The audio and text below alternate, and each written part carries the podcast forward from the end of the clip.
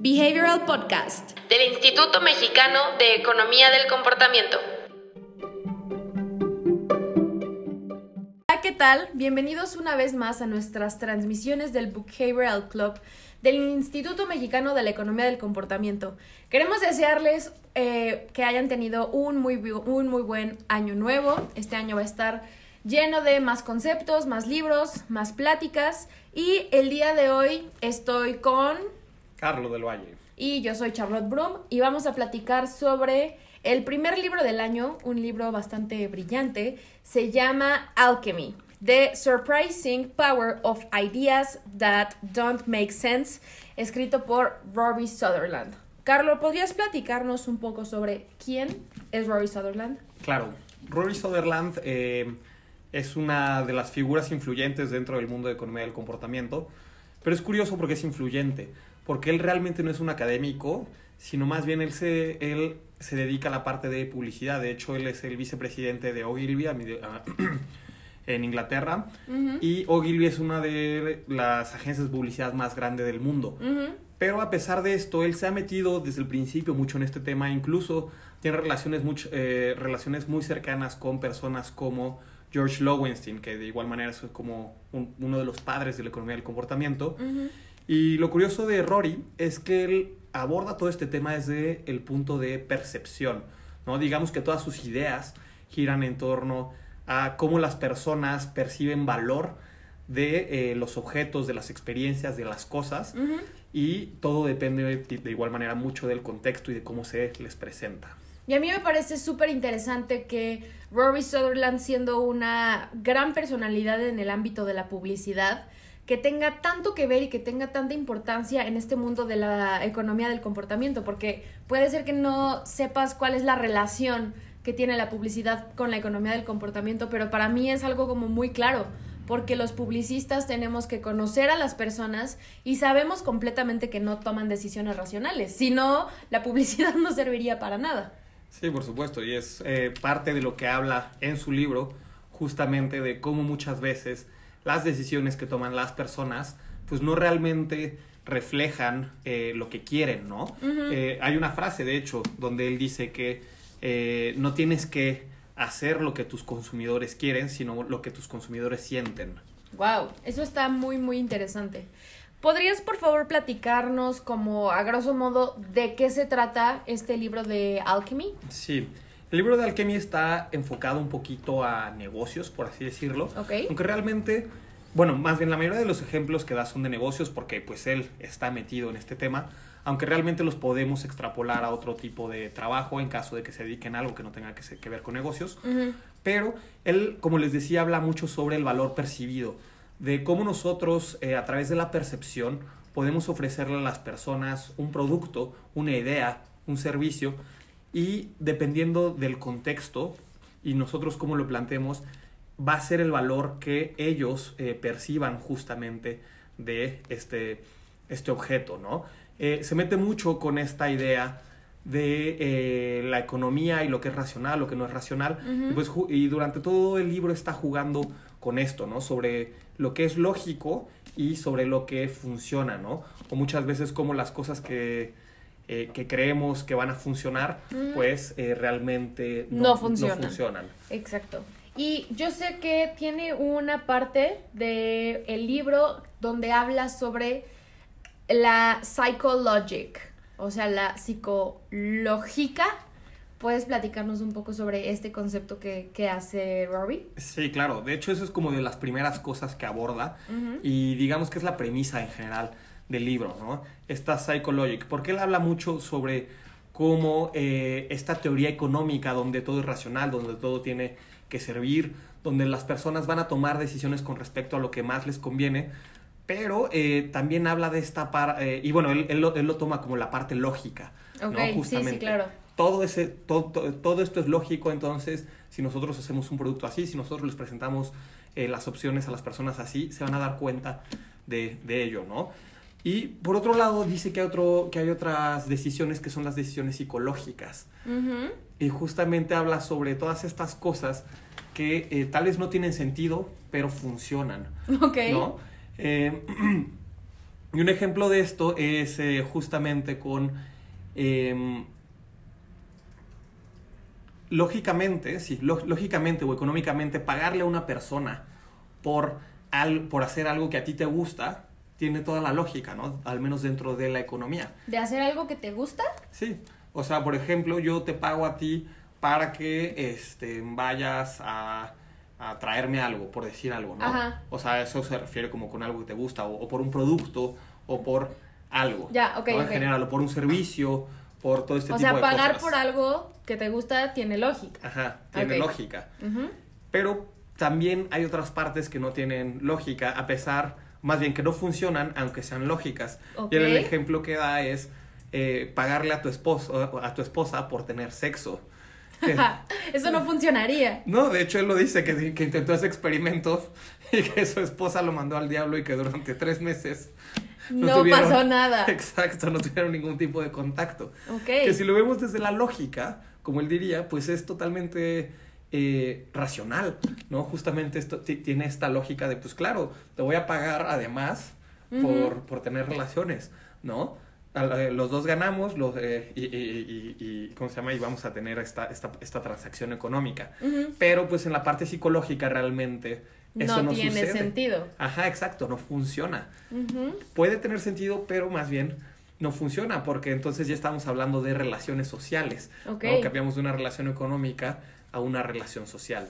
Entonces todo el libro está como lleno de, o bueno, no lleno, pero enfocado a este tipo de, ideología, de las cosas que son lógicas y de las cosas que son psicológicas y cómo en el mundo real, pues eh, digamos que pueden empatar las dos.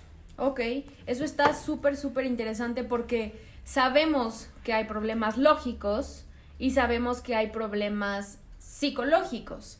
O sea, un problema lógico se resuelve de alguna manera lógica, de oye, ya no funciona esto, pues mándalo a arreglar pero a veces existen problemas que tienen soluciones psicológicas a los problemas lógicos. Yo creo que hay que desmenuzar más este concepto de cuál podría ser un problema lógico y un problema psicológico. Claro, él habla, por ejemplo, de, eh, de las carreteras o de los puentes. Dice, tú para construir un puente necesitas lógica, necesitas cálculos matemáticos, física, eh, todo este tipo de cosas que justamente son racionales, son lógicas, tienes que entender todo eso. Pero ahora, si tú, digamos, construiste una carretera, ¿no? Tuviste todos estos cálculos lógicos de cómo va a entrar una curva, porque la gente va a entrar a cierta velocidad, entre otras cosas, entonces la curva tiene que estar de cierta manera. Pero ¿cómo haces que se frenen antes de esa curva? Entonces ahí ya entra más bien la parte psicológica.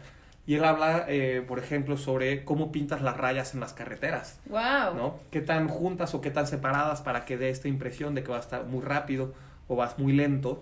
Entonces, justamente aquí se separa esta parte lógica de la psicológica. Sí, porque la parte lógica podría ser... Ponles un tope, o ponles un stop, o ponles un disminuye tu velocidad. Exacto. Ok. Justamente, entonces, pues tal vez puede funcionar, tal vez no esta parte lógica. Hace sentido, perdón, es, racional, pero más bien, hace sentido, pero no funciona. Sí. Y por otro lado, esta parte de, oye, pues vamos a pintar las rayas de diferente manera. tal vez no haga sentido, exacto, pero sí funciona. Ok. Digamos que se resuelve un problema de la, de la manera psicológica.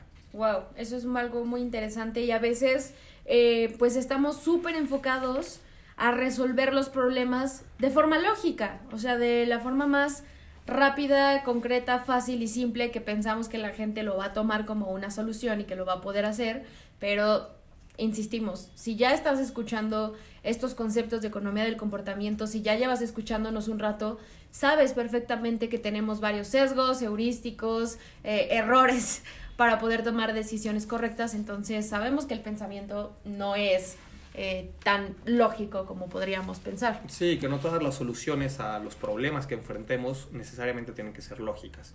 Habrá ocasiones en las que necesitamos una solución psicológica, justamente. Eso me gusta. Hasta siento que podría ser como más barato en algunas ocasiones, ¿no? Sí, de hecho en muchísimas ocasiones tiende a ser mucho más barato porque realmente tú no estás... Eh, cambiando las cosas, sino que simplemente estás aprovechando el contexto que tienen las personas donde toman las decisiones para que encuentren más valor en eso. Por eso justamente se llama alchemy. porque habla de cómo crear valor a partir de la nada o a partir de lo que ya existe, ¿no? Más, más, más, más bien. Exacto, y yo creo que esto nos puede llevar al siguiente tema que es el del contexto, porque hemos aprendido que dependiendo del contexto de la persona, ya sea el contexto físico o el contexto cognitivo de las personas es como van a decidir hacer o no hacer las cosas. ¿Qué nos cuenta Rory sobre el contexto en este libro de Alchemy? pues habla mucho sobre cómo el contexto justamente en cierto lugar o en, cierta, o en cierta situación puede cambiar nuestro juicio o nuestro mismo comportamiento. Okay. Un ejemplo que pone, les, voy les, puedo contar dos ejemplos rápidos. A ver. Uno es de una aerolínea, por ejemplo. Él, como es publicista, habla de, eh, de que justamente llegó una aerolínea con ellos y tenían aviones nuevos oye, es que fíjate que tengo el avión XZ3, no sé qué. ¿Turbo más rápido? No, ni siquiera turbo más rápido, o sea, como con, este, con unas turbinas que son súper profesionales, eh, mejores que las anteriores y tienen una capacidad de no sé cuánta energía, etcétera, etcétera. Y entonces, pues la aerolínea veía el valor de sus nuevos aviones en ese tipo de cosas. Ok que es muy lógico si lo volvemos a ver. Sí, claro, es como, oye, tiene turbinas más potentes, es nuevo, es tecnología nueva. Y querían que darle, o sea, que, que, quería la aerolínea? Pues eso, como anunciar que tenían aviones nuevos. y demás. Pero pues él les dijo, eh, eso a una persona que no sabe de aeronáutica. no le va a importar. sí, cero le va a importar, ¿no? Entonces mejor enfócate en publicitar el servicio que das adentro, de cómo justamente, oye, la ginebra que das, por ejemplo, viene acompañada de, este, de pepino, ¿no? O de aceitunas, o de, o sea, o sea, de justamente cómo se esmeran a hacer los tragos dentro de dentro del avión, nuevo. ajá exacto o el servicio que te, que, que, que, te va que te va a dar el personal dentro del avión la comida cómo se sirve todo este tipo de detalles que realmente van a influir en la experiencia del viajero y no tanto en en las turbinas. técnica, ajá. Sí, claro. Imagínate, lo que, o sea, lo menos en lo que te fijas cuando vas en un avión es en las turbinas. Te fijas en que si te van a dar snacks o no te van a dar snacks. Exacto. Justamente. Y ahí tiene que ver mucho el contexto, en este sentido, el contexto psicológico de las personas, lo que ellos perciben. ¿no? Sí. Que, que, es lo que volvemos a lo mismo de, de, él, él habla justo mucho sobre esta parte lógica de, oye, pues sí, dile a las personas por qué nuestros aviones son mucho mejores. Y la otra parte de, no, pues abordarlos desde un punto de vista psicológico, aborda el, el contexto psicológico de las personas. Algo que sí va a ser más tangible para ellos también. Exacto, justamente. Otro ejemplo que da, lo da con los hospitales. Ok. ¿No? De, imagina que tú vas a un hospital em, y realmente la atención médica que te dan es buena pero en la sala de atención, eh, tú cuando llegas a la sala de espera se tardan un poquito en atenderte, las revistas que están ahí están medio desordenadas. Están viejas. Ajá, y están viejas, exacto. Sí. Entonces, ¿qué es lo que opinas de, ese, de, esa visita al hospital? Pues que es chafa, ¿no? Exacto. Que no es cómodo o que no te la estás pasando bien. Y no solo eso, sino que tal vez la atención médica no es tan buena. Ok, sí. Incluso puede, puede, puedes llegar a incurrir en eso. Que no tiene nada que ver una cosa con la otra. Te pudieron haber curado y puede ser un doctor, el mejor doctor del mundo o el mejor doctor de México. Sí. Pero si el contexto, en ese caso físico que tuviste, eh, pues estaba mal, estaba desordenado, entre otras cosas, la percepción que al final tú puedes llegar a tener o recordar. Cambia. Exacto. Y puedes llegar a decir, no, pues es que esto está chafón, es que el doctor es malo a pesar de que la atención médica sea buena. Wow, yo creo que con eso podemos darnos cuenta que cada detalle en un negocio, en un producto o en un servicio va a cambiar la percepción para darle más valor a tus productos o para darle una percepción negativa. Justamente. Y es interesante porque él habla incluso, eh, bueno, da varios ejemplos del contexto en los negocios, ¿no? Por ejemplo, habla de el por qué los hoteles eh, que son eh, muy elegantes, o sea, de cinco estrellas, entre otras cosas, siguen teniendo porteros. Que uno diría, oye, pues Pon, puertas automáticas, es la solución lógica al problema. Exacto, porque aparte te estarías ahorrando dinero con una puerta automática, no tienes que pagarle a nadie ni nada de eso. No había pensado en eso. Claro, pero el punto de tener un portero es que justamente le da este caché al hotel, de que te recibe, recibe tus cosas, sabe tu nombre. Y de que hasta con guantes, ¿no? Ajá. Entonces justamente la percepción cambia, esta percepción psicológica, el valor que tú le das al hotel y a la atención que te dan en el hotel. Va a incrementar. Exacto, justamente, a pesar de que a ti te saldría mejor ahorrarte el salario de, del portero. Del portero. ¿No? Sí. Eh, de igual manera habla sobre otros ejemplos como eh, un call center en Inglaterra.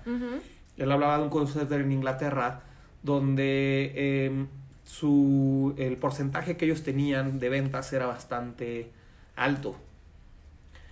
Y le preguntó al, gerente del call center, le dijo, la verdad es porque sobrepagamos y, mimamos a, los nuestros empleados. Les pagamos bien, viven cerca de aquí eh, y, les daban otras prestaciones. Y por lo mismo, pues la rotación es baja y eh, ya saben eh, justamente el speech que tienen que decir, todas las palancas que tienen que usar, entre otras cosas. Y por la, en la contraparte hablaba sobre la parte lógica, que era como, oye, pues la mayoría de las empresas ya están mudando sus call centers a otros países, a India. Ah, claro, que ni siquiera, o sea, ni siquiera donde te están atendiendo es tu país. Ajá, exacto. Entonces ahí el problema es que muchos de estos call centers tienen la, em, digamos que, una, una baja tasa de ventas o de adopción, porque las personas que reciben las llamadas en Inglaterra escuchan un acento, un acento extranjero, no se sienten tan familiarizadas, las mismas personas del call center de India, pues no tienen las mismas palancas o la, experiencia que tenían las otras personas. Entonces, pues justamente volvemos otra vez a esta parte. Lo lógico, pues es que claro, te ahorres costos, ¿no? Pero pues la parte psicológica no se está tomando en cuenta ahí, ¿no? Y él habla además sobre cómo eh, si nosotros eh, desciframos, eh, de hecho aquí lo dice, dame un segundo. Em, ah, ya no lo encontré, pero bueno.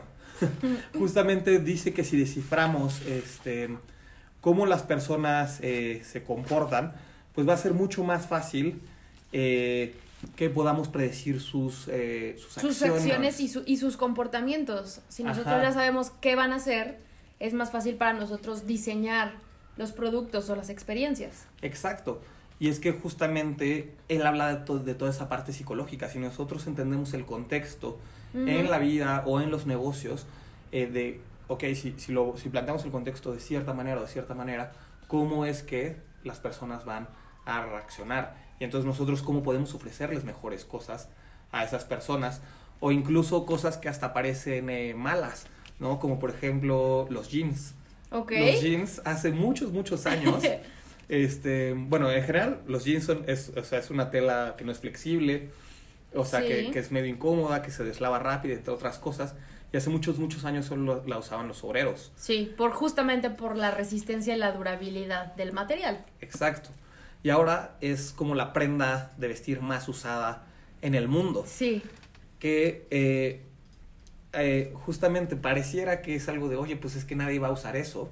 Porque es incómodo. Ajá, pero lograron la forma de entender a las personas, de entender qué era lo que querían, qué era lo que les gustaba, entre otras cosas, y lo empezaron a, y empezaron a, a, a, meter los jeans como eh, un aditamento de moda. Y pues actualmente ya todo el mundo... Sí, todos utilizan jeans. Justamente. Eso es algo muy interesante, cómo puedes simplemente cambiando la percepción de un producto, hacer que se vuelva, mm, no sé si mencionarlo fashion, pero que se vuelva una tendencia de consumo para que se quede para siempre. Sí, y tiene que ver mucho otra vez con esta parte de psicológica, ¿no? De psychologic, de entender justamente cómo funcionan las motivaciones de las personas, eh, pero las psicológicas, o sea, o ir más allá de las motivaciones eh, lógicas. Claro, y Rory comenta algo sobre este contexto de los negocios, pero con el tema de los descuentos. De los descuentos, este, sí, sí, sí. Eh, en cuanto a los descuentos, por ejemplo, habla de, de cómo eh, los teatros en Londres eh, no dan, bueno, más bien hubo un momento en el que comenzaron a dar descuentos. Mandaban por correo descuentos, oye, 20% para eh, la obra la de... obra X. Ajá, de este, de este domingo. Pero en Londres, ir al teatro, pues es toda una experiencia. Porque además de que los boletos del teatro son caros, pues usualmente la gente va a cenar a un restaurante cerca del teatro. Ok, ok. Por lo general es un restaurante bueno, o sea, más, o, más bien no es barato. Eh, tienen que pagar un estacionamiento carísimo, entre otras cosas. Entonces digamos que es todo un protocolo. Ok. Entonces, cuando comenzaron a enviar descuentos de los boletos, eh, y bajó la venta de los boletos. Wow. Al contrario de lo que, podría, de lo que podríamos pensar, de que incrementa la... la Al contrario de, la lógica de un descuento, ¿no? Tú podrías pensar, si les doy descuentos, pues entonces van a querer ir más porque les va a costar menos. Sí, es la parte lógica, justamente. Pero aquí lo que sucedió fue que las personas veían el descuento y decían, oye, no, pues seguramente esta obra no es buena. Mm. No vale la pena hacer todo este show de... Ir, a la cena, pagar el estacionamiento. Exacto, para una obra que seguramente es de medio pelo. Claro, es algo súper, súper importante que para las cosas que pensamos que son lógicas, siempre va a haber una eh, alternativa diferente. Y que realmente no es como que valoremos las cosas, sino que valoramos el significado que tienen los artículos. Sí, justamente, que, es lo que habla mucho él en, en algunos casos, de que nosotros no valoramos las cosas por lo que son. O sea, yo no valoro tal vez este libro por lo que vale, sino por lo que significa para mí. Y que pues eso tiene eh, pues muchísimas aplicaciones y muchísima importancia para la gente eh, que se dedica a los negocios o a, vender o a presentar eh, ciertos productos o artículos. por ejemplo, habla sobre un caso de 1800 en Prusia, donde eh, la corona, o bueno, el, reino de Prusia, pide a sus ciudadanos que donen sus joyas para poder fondear la guerra que ellos estaban llevando a cabo. Wow. A cambio, eh, les dan este, una réplica de estas, de estas piezas de oro, pero en hierro. Entonces lo curioso fue que durante 50 años en Prusia las mejores joyas que tú podías llevar estaban hechas de hierro. Wow. No eran oro, no eran esmeraldas, no eran diamantes. Sí. Era hierro fundido. Ajá pero pues porque tenía el significado de, oye, yo estoy ayudando a que mi país pueda rescatarnos de la guerra. Exacto, yo soy patriota, yo doné mis joyas para, para la guerra y aparte como el significado que tomó el hierro fundido dentro de ese círculo de personas, claro. pues justamente es porque le daban ese valor, ¿no? El valor del hierro fundido tal vez no valía nada, pero para las personas lo mejor que podías tener en ese momento era eso, era el valor del significado, bueno, de lo que significaba tener eso.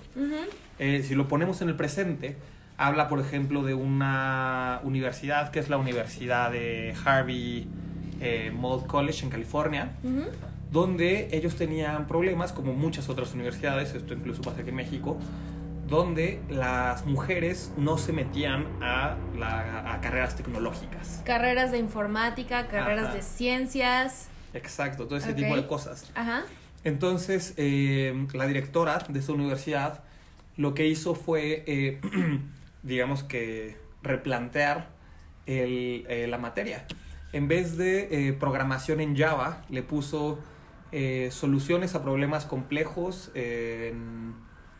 no me no recuerdo bien, o sea, o sea, como programar, programación de, de, de, soluciones. Ajá, de soluciones a problemas complejos. Ajá. ¿No? Entonces, digamos que en cierta medida le estás quitando este, esta onda de, hoy es informática, es para hombres, entre otras cosas. Wow. Eh, ya dentro del mismo programa, este, trataron de eliminar el efecto macho, que así le llamaban, que era que todos los hombres que eran muy buenos y que presumían en la clase de que eran buenos programadores, programadores eh, los, eh, digamos que en privado les decían, oye, por favor, deja de ser tan presumido, no sé qué, entre otras cosas. Claro, para que las mujeres no se sintieran tan mal, que no sintieran este estigma de, ah, es que esto es una carrera para hombres y entonces me va a costar más. Wow, Entre otras cosas. Además, lo que, además de eso, también eh, llevaron a toda la clase, eh, hombres y mujeres, a una conferencia de ciencia para mujeres, donde hablaban como las científicas más importantes, entre otras cosas.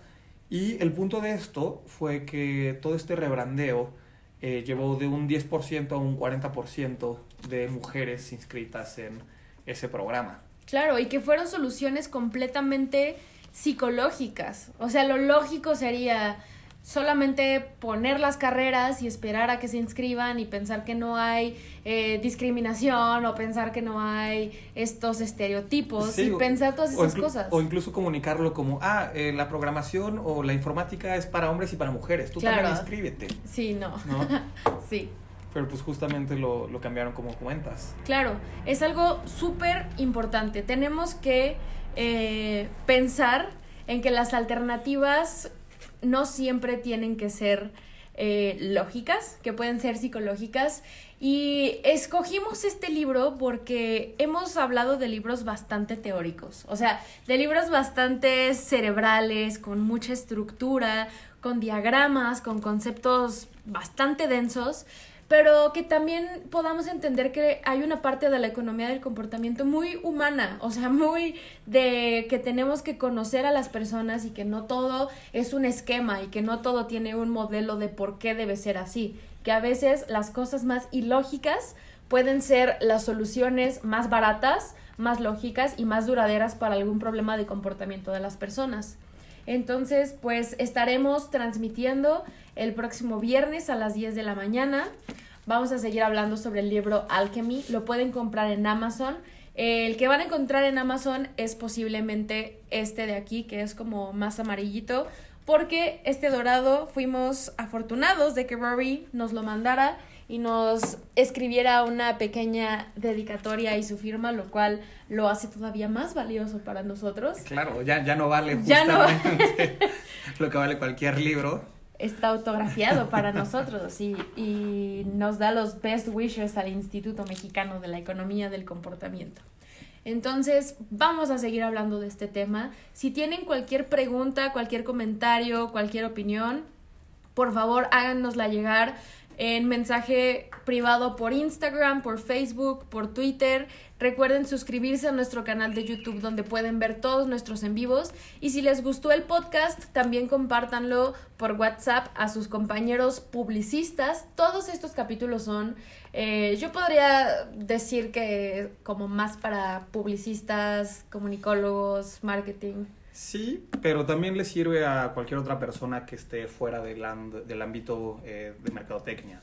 Si bien la mayoría de los ejemplos que da tienen que ver con marketing, eh, yo le veo mucha aplicación para otras áreas. O sea, para, y más que otras áreas, para otros tipos de problemas de comportamiento, mucho de adopción, por ejemplo.